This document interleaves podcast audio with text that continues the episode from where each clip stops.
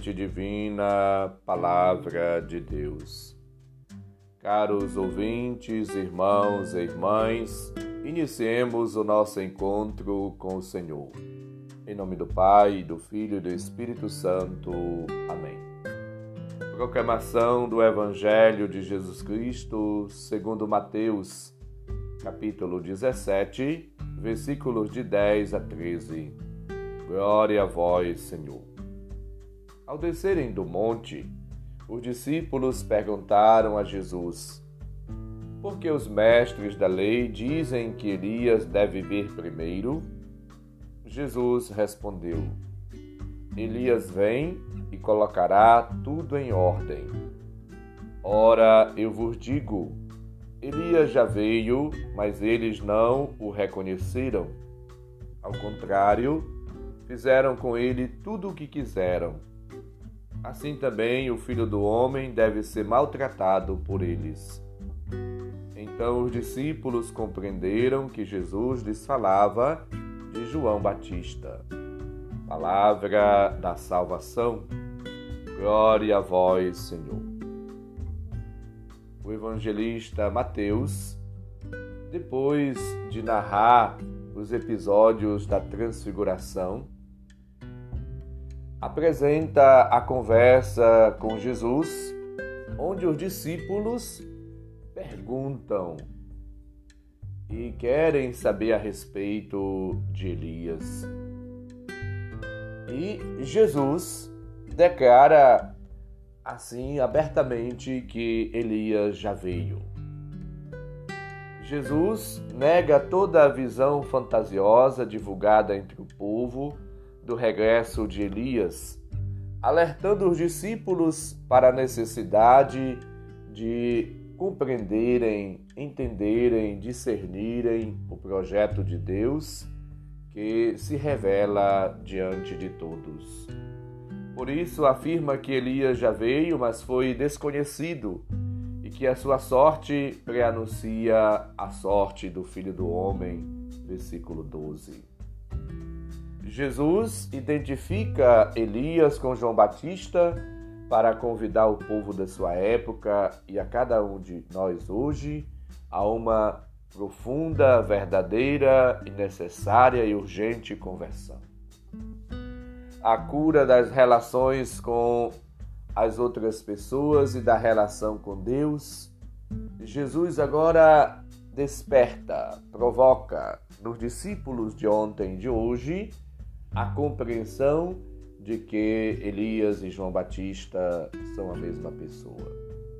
Parece claro essa identificação que ajuda-nos a entender o dedo de Deus, a graça de Deus, a revelação da fé e mostrar-nos que a pregação de João insere um convite insistente à conversão e a preparação para o encontro com Jesus que vem. Os discípulos, por alguns momentos, parecem compreender, embora depois voltem a cair na incredulidade, conforme podemos ver em Mateus 15, 20. O elogio a Elias não é feito por um conterrâneo seu, mas diretamente ou no Antigo Testamento, por eclesiástico Ben Siraque, que viveu muito tempo depois de Elias. E agora Jesus diz que Elias vem para colocar tudo em ordem. Os que deviam estar preparados, porque conheciam as Escrituras, usavam-nas para levantar objeções a Cristo. Não tem Elias que vir primeiro? Jesus responde: Ele já veio e não o reconheceram. Trataram como quiseram. Os discípulos compreendem que Jesus está falando de João Batista. João Batista enfrenta de modo semelhante a Elias a sua missão, a sua vocação e a sua diante das pressões ele dar a sua própria vida. A relação com Deus que o impele para ir ao seu encontro e a cura das relações com o próximo.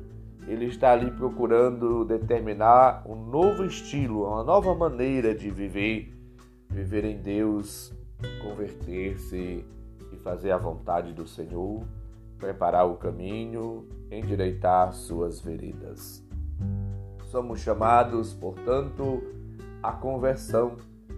João é, como Elias, um fogo irresistível, um profeta, cuja palavra ilumina os nossos caminhos, a nossa vida a vida da comunidade e se ergue como um juízo severo que acaba, destrói o pecado e convida-nos à fidelidade à aliança, à fidelidade à palavra de Deus, ao próprio Deus.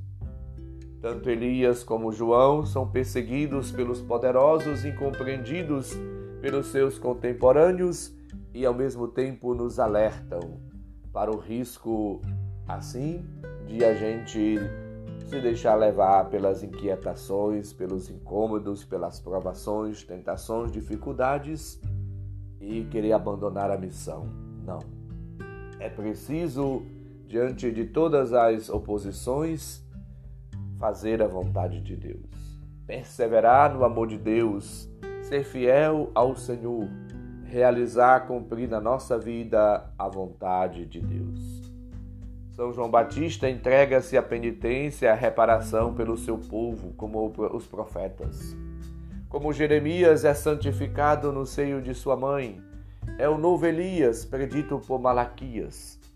A sua infância é assim repleta de oração, de entrega à penitência não beberá nem vinho, nem odre, diz o anjo, o anjo Zacarias. Passa a sua adolescência no deserto, está vestido com uma túnica de peles de camelo apertada por um cinto de couro, come mel silvestre e gafanhoto.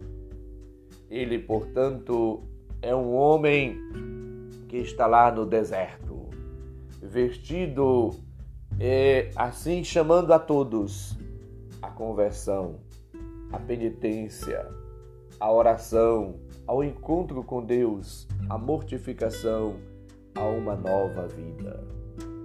Ele nem come nem bebe, Mateus 11, 18.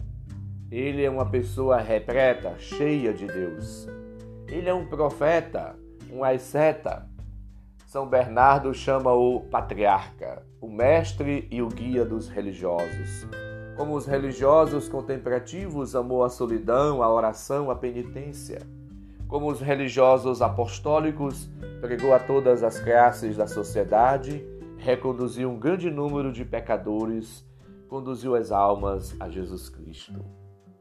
Imitemos a sua penitência e o seu zelo, procuremos viver na graça de Deus, na obediência, na fidelidade à palavra de Deus e lembremos de Eclesiástico 48:11. Felizes os que te viram e os que morreram no, no emote.